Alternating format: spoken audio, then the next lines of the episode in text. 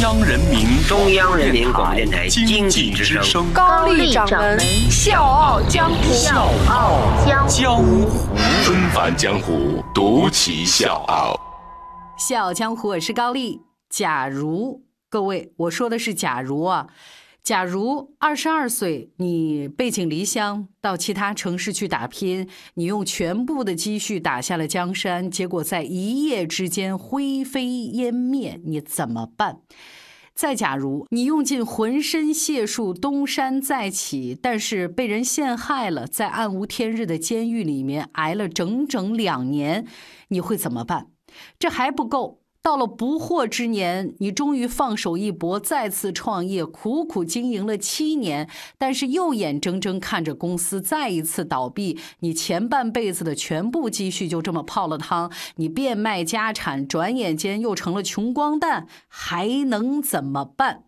就这几件事儿啊，甭管哪一件单拎出来都足够让人受的，但是这所有的一切却戏剧性的都发生在一个人的身上。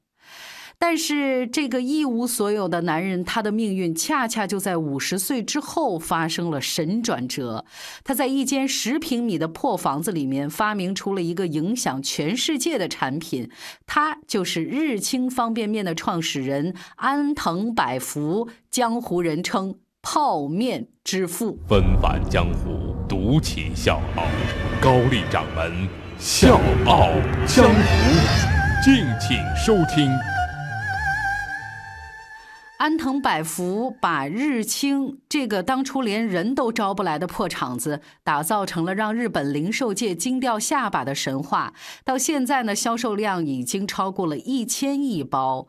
就在二零一七年的十二月十一号，日清食品的中国子公司在港交所上市，而这一切都是这个老爷子吃了半辈子泡面缔造出的传奇。一九一零年，台湾嘉义的一个名字叫吴百福的小男孩出生了，跟大多数同龄人不一样。这个吴百福呢，打小就没了父母，他只能跟着经营绸缎买卖的祖父母生活。结果从小在店铺里面耳濡目染久了，他就开始对经商表现出了浓厚的兴趣。每天一放学，他就马上跑回店里面看祖父怎么跟客人周旋做买卖，然后揣摩客人的心思。店伙计呢在一边花言巧语，他呢是听得兴趣盎然。你可能会说。这孩子不好好念书，还能干成啥呀？可是就在他二十二岁那年，经过一番调查，他就发现日本处理针织品的商社特别少。然后呢，他自己家呢又是经营绸缎的，他觉得这是老天爷赐给他的商机。于是乎，吴百福一个人跑到日本，拿着父亲留下的十九万日元，开始了创业。只用了一年的时间，就成立了日东商会。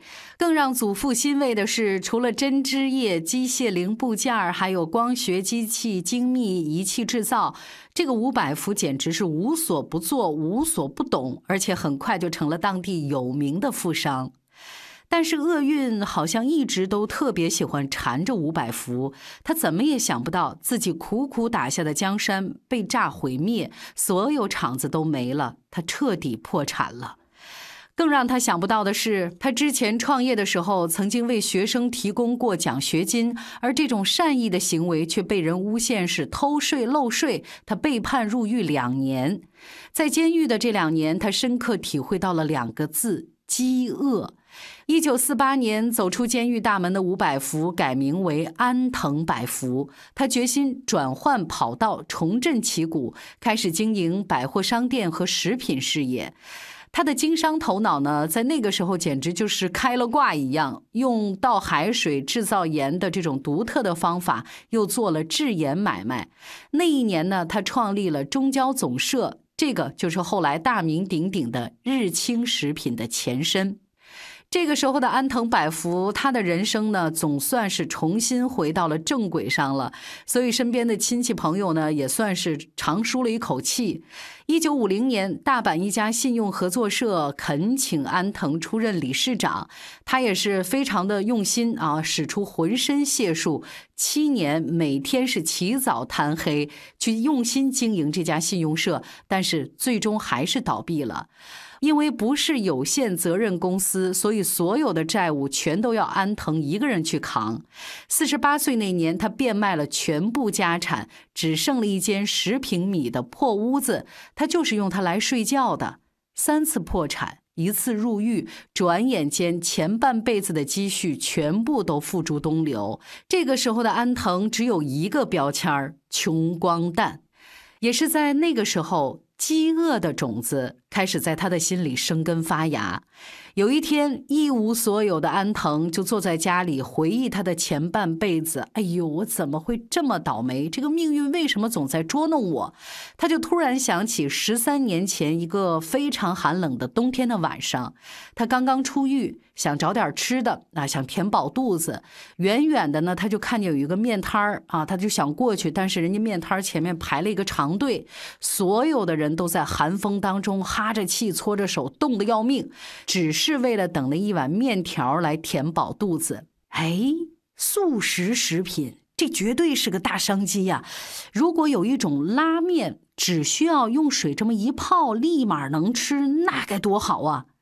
只是那个时候，他万万没想到，他当时的一句话就搭上了他整整半辈子的人生。我是叶檀，向你推荐有性格的节目《笑傲江湖》。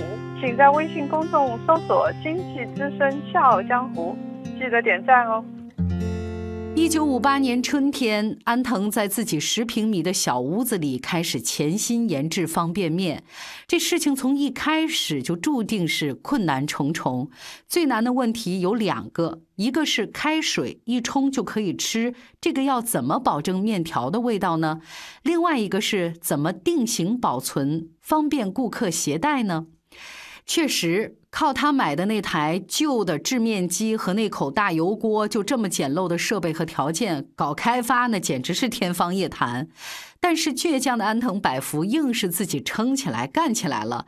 这个曾经西装革履的老爷子系上了围裙，一头扎进厨房，每天就这么沉迷于调配面粉和食用油。要解决味道好的问题，他在和面的时候呢，倒了一些咸肉汤，把它炸成面条，然后呢蒸熟烘干，这不就成功了吗？结果呢，这面条从压面机里面一出来，他就彻底傻眼了。压出来的不是一根一根的面条，好吗？是一堆一堆，就跟米饭一样的团块儿。然后他就想出另外一种和面的方法，他把这个普通的面条呢，给它蒸熟。蒸熟之后，再把它浸到这个酱汤里面，就让这个面条呢带了点咸味儿啊。这个时候，这面条呢总算是成型了。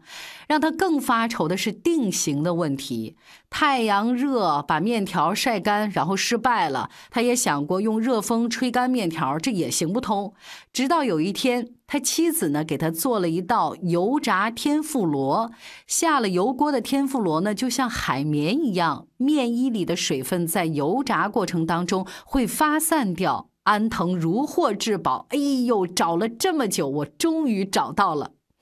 这就是瞬间热油干燥法。就是把面条浸在汤汁儿里面，就让它入味儿，然后呢油炸，让它干燥。这个呢就同时能解决保存和烹调的问题。就这么在那口锅前面整整研究了一整年，一熬呢就是到半夜一两点，每天只睡不到四个小时。一九五八年八月二十五号，安藤百福对外发售了鸡汤方便面。这也是世界上第一代方便面。我是方便面，我被生吃凉拌泡。我是方便面，我被建筑烹炸。